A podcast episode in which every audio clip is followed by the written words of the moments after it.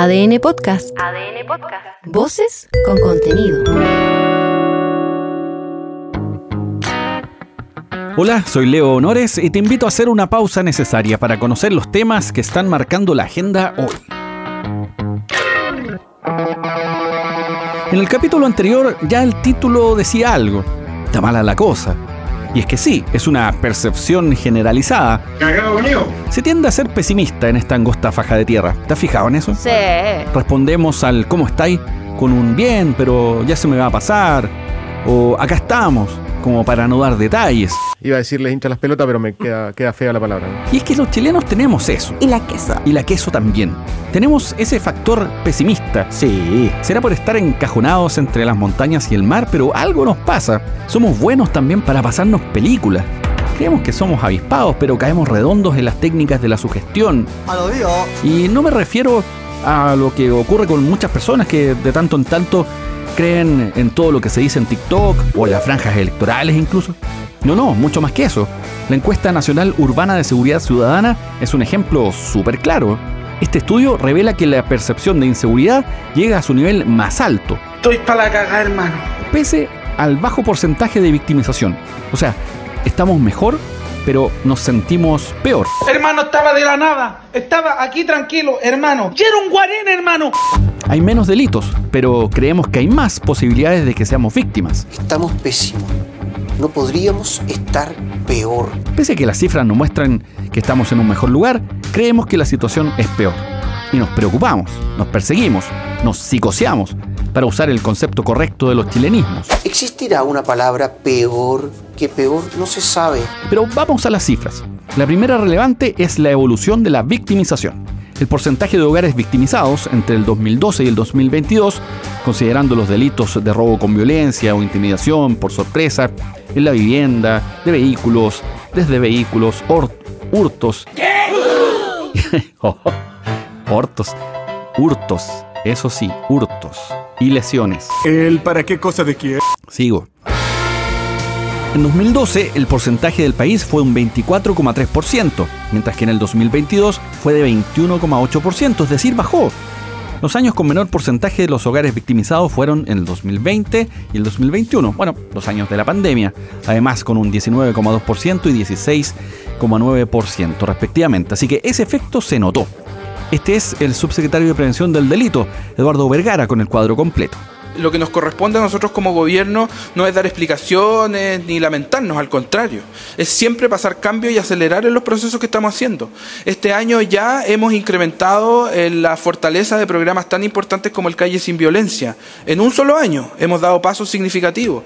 Las tareas preventivas que hemos asumido nos han permitido focalizar en las comunas que más lo necesitan, permitiendo que tengamos, por ejemplo, como anunciamos en la región de O'Higgins, una sala de drones que antes no existía, más herramientas para la investigación, prevención, pero por sobre todo para la persecución. Vamos ahora al tema estelar, los delitos de mayor connotación social, esos con los que la televisión se hace el pino. Los medios, en general, en realidad, si mostrar portonazos o robos de todo tipo, levantan el rating y los cliqueos también. ¿Será por eso que nos gustan tanto las series policiales? ¡Demonios! ¡Eres realmente un genio! Acá el hurto es el que más predomina, con un 5,2%, seguido por el robo con violencia o intimidación, con un 4,4%, el robo por sorpresa, con 3,7%, el robo con fuerza en las viviendas, 3,2%, y lesiones, con un 1%. Aquellos relacionados también a los vehículos, estos aumentaron y llegan a 13%. Pero los números son lapidarios y según esto, un 90% de los consultados cree que la delincuencia aumentó, pero en realidad ha ocurrido menos. Se cumple ahí la premisa de que nos psicoseamos, A día de hoy sigue con traumas. ser bombardeados con estos loops de delitos uno tras otro. ¡Escóndanse! ¡Viene acercándose un ki maligno! Eso no quita por supuesto que ocurran, pero son menos, te insisto, menos que antes. Pero en fin, cuando uno elige creer algo, la realidad no es suficiente para cambiar de esa idea. Lo que sí podemos decir es que el cerco a los manilargas o tramposos, los winners, ha ido estrechando. Ya te conté en la semana del caso Hermosilla. La fiscalía además tiene a varios exalcaldes sobre las cuerdas. Por ejemplo, a Katy Barriga, que sería formalizada por fraude al fisco y falsificación de instrumento público, por 40 mil millones de pesos. ¡Diablos, señorita! Es difícil de imaginar la cifra, que es un platal. Hasta la idea que la Teletón recaudó 35 mil millones. Vaya. Ah, eso explica muchas cosas. Pero ya te voy a contar más sobre eso y otros líos judiciales. ¡Hay maldad a la vista! Si hay algo que te deja las esféricas como plato es cuando alguien te dice qué hacer. ¡Así de grande! O frases como, mira, yo te voy a explicar, ¿eh? Esto es así. O te lo dije. ¿Entiendes, verdad? Hmm, temo que no. Deben ser lo más detonante que hay. Luego, si quien te lo dice toma un rol de sabelo todo, olvídate. Dime algo que no sepa, tonto. Y si sumamos el factor de una diferencia generacional, tenemos los ingredientes perfectos para echar por tierra cualquier almuerzo dominical familiar. Si me critica mi mamá, ¿qué puedo esperar de los que no me conocen? Algo así es lo que generó el expresidente del Banco Central, José de Gregorio, que en una actividad universitaria tomó el rol del abuelo que le cuenta una historia a sus nietos. Ponte cómodo o cómoda y escucha al Tata Pepe. Y les voy a contar una historia. ¿Ya? La historia de un grupo de jóvenes que lo tuvo todo. Hmm. Es un grupo que cuando estaba en el colegio salió a protestar Ajá. y remeció al país. Luego ese mismo grupo en la universidad siguió reclamando por temas que son de mucha justicia, como el acceso y los costos de la educación superior, y volvió a remecer al país. Entraron a la política, al parlamento y lideraron una protesta social inédita en Chile. Pues. Consiguieron un acuerdo para cambiar la constitución y lo tuvieron todo. Llegaron al gobierno, lideraron el grupo que escribía la constitución, lo tenían todo y lo perdieron todo. Epa. Incluso la nueva constitución la terminaron escribiendo sus mayores adversarios. Terminaron haciendo un gobierno con bases similares a los que tanto criticaron y pareciera que prefieren mantener la constitución que tanto demonizaron. El final no está escrito. La redención es posible, es probable y es deseable. Tiene mucho por delante. Se sabe. Sin embargo, este es un caso muy cercano y que nos sirve para preguntarnos qué le pasó a este grupo. Bueno, ¿qué le pasó a este grupo? Digamos que no bastaba con su sola intención de cambios. Así como lo único constante es el cambio, es también lo que más rechazo genera.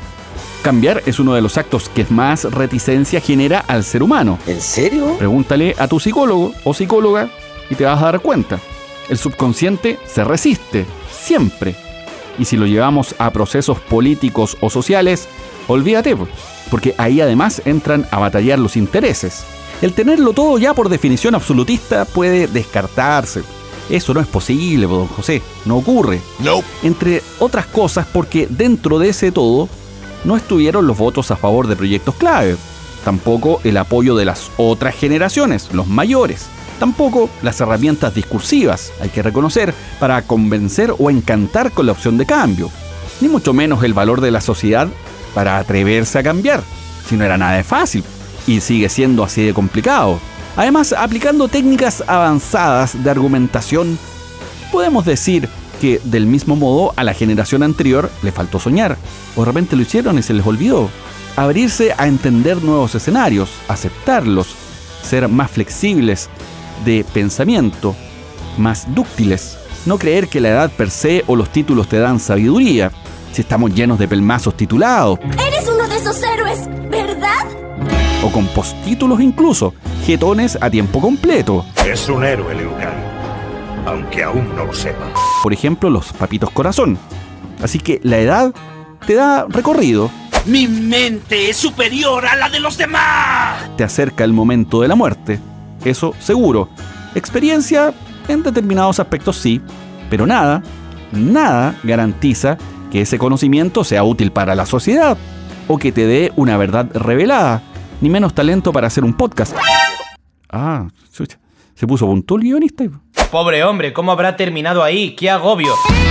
Como sea, es una discusión interesante como para terminar la sobremesa enojados. Que la dejo ahí. Sí, muchas gracias, don Leonardo, un gusto. Y vamos a otros temas. Este es súper importante, aunque pasa todos los años, siempre genera discusión y consomés. El Senado despachó la ley de presupuesto 2024 con modificaciones en el traspaso de dinero de parte de los gobiernos regionales en los programas de inversión y un acuerdo que suspende transitoriamente la puesta en marcha de los servicios locales de educación pública. Atención ahí, diputado Alessandri. Este es el ministro de Hacienda, Mario Marcel, explicando el acuerdo. No se trata simplemente de detener algo, sino que hacer una pausa selectiva no es uniforme para todos los SLEP. Está planteado, eh, tal como se aprobó en el articulado de la ley de presupuesto, está planteado como una pausa o una postergación para aquellos servicios locales de educación pública que así eh, lo resuelva el Ministerio de Educación. Oiga, ministro, no diga pausa selectiva, diga pausa necesaria mejor. Y aproveche de escuchar los capítulos anteriores. Voy a por un poquito de cianuro, vengo ahora. Yendo al detalle, se congelará el traspaso del servicio educativo a los SLEP. SLEP en inglés significa dormir. Que deberían comenzar a funcionar en su totalidad a contar del 1 de enero del próximo año. Será el Ministerio de Educación el encargado de entregar un listado al Congreso de los servicios que sí están aptos para su puesta en marcha y tendrán 15 días después de despachado el presupuesto para dar a conocer esa información. Así las cosas, el lunes sigue la tramitación del presupuesto en el Congreso. Si hablamos de presupuesto pero personal, familiar, las tasas de interés en los créditos hipotecarios están disparadas. Llegan a 5% y este es su mayor valor en 15 años. Si quieres acceder a un crédito, antes ya era misión imposible porque había que tener un pie de 20% del total de la casa o el departamento. Ahora, con estas tasas de interés, el dividendo te obliga a elevar los malabares financieros a un nivel fuera de serie. Puta que está caro, man. Ahora hay que decir que la inflación, que obviamente influye en los precios de las viviendas, ha ido bajando. Pero como sabes, en la copia feliz del Edén, las leyes de Newton y esa frase de que todo lo que sube tiene que bajar, en cuanto a los precios del mercado, no se aplica tal literalmente. Sobre el momento financiero para comprar propiedades, conversamos con Francisco Ackerman, experto en educación financiera. Este año, obviamente, como ha estado más lenta la venta, hay más stock. ¿Qué es lo que ha pasado? Ha significado que obviamente entreguen mayores promociones en el mundo de las viviendas nuevas y en el mundo de la vivienda usada aún más con los precios. Entonces, la verdad es que cuando a mí me dicen, oye, es buen momento, claro, si tú tienes un buen pie, tienes capacidad de crédito, porque ojo que esto que esté más difícil hace que menos personas puedan comprar. Eso significa que obviamente hay que aprovechar las condiciones para poder invertir si que las tienes, pero tienes una buena oportunidad al frente. Digamos que la principal condición excluyente es tener las lucas. Así de simple. Las lucas mandan, ¿no? Haber podido ahorrar lo suficiente y luego, por supuesto, tener la posibilidad de mantener ingresos para hacer los pagos durante 20 o 30 años. Eso es para una billetera tipo Jean-Claude Van Damme o de mi tocayo Farca. No tenéis plata, Leo. Eres cagado además, Leo. A veces hay que atreverse. Y cuando no basta con decretar y pedirle al universo, hay que ir más allá, ser más terrenal y pedir nomás. En esa dirección está la ex embajadora de la copia feliz del Edén en Reino Unido, Susana Herrera. La ex diplomática demandó al fisco y exige una millonaria indemnización, además de disculpas públicas por parte de la Cancillería y que éstas sean notificadas a la realeza británica. Pero, ¿qué pasó? ¿Por qué está tan enojada? Pasó que se le criticó mucho por un proyecto con la gobernación del Biobío en donde habría solicitado millonarios fondos, pero sin seguir los conductos regulares. Este es el diputado Leonardo Soto, integrante de la Comisión de Relaciones Exteriores. Pon oreja la definición que utilizó. Uno de los casos más rasca de la historia diplomática de nuestro país. Me parece de una total desfachatez y absolutamente repudiable. Espero que tengamos la oportunidad de citar al canciller a la Comisión de Relaciones Exteriores para abordar esta situación. Y si hablamos de perlas, el ex alcalde de Algarrobo, al que la UDI ya lo descharchetó, quedó en prisión preventiva por los cinco meses que durará la investigación en su contra. Por lo mismo, renunció al cargo, porque las vacaciones no le alcanzaban. Acuérdate que esa era su idea, pero digamos que hay mil millones de pesos por aclarar, así que sería todo alcalde. Ahora la UDI no dice nada, pero ¿cuántos alcaldes más UDI van a seguir apareciendo con robos? Y yo aquí perdiendo el tiempo. Ya sabes que más vale tener amigos que plata. Las lucas mandan, ¿no? O en una de esas, ambas. Sí. Pero en el mundo digital lo que vale son los comentarios y los likes. Si te gustó este capítulo, coméntalo, califícalo, ponle estrellas. Y si no, también, bardéalo. Como la callampa. Coméntanos por qué no te gustó. Así mantenemos el contenido visible ante los ojos del algoritmo. Pero ¿por qué no elige las cosas importantes y dejamos nimiedades? Le tengo miedo al coco. Soy Leo Honores y esta fue una pausa necesaria. Ya sabes cómo va el día. Comparte este capítulo o escucha los anteriores en adn.cl, sección podcast, en podiumpodcast.com o donde escuches tus podcasts.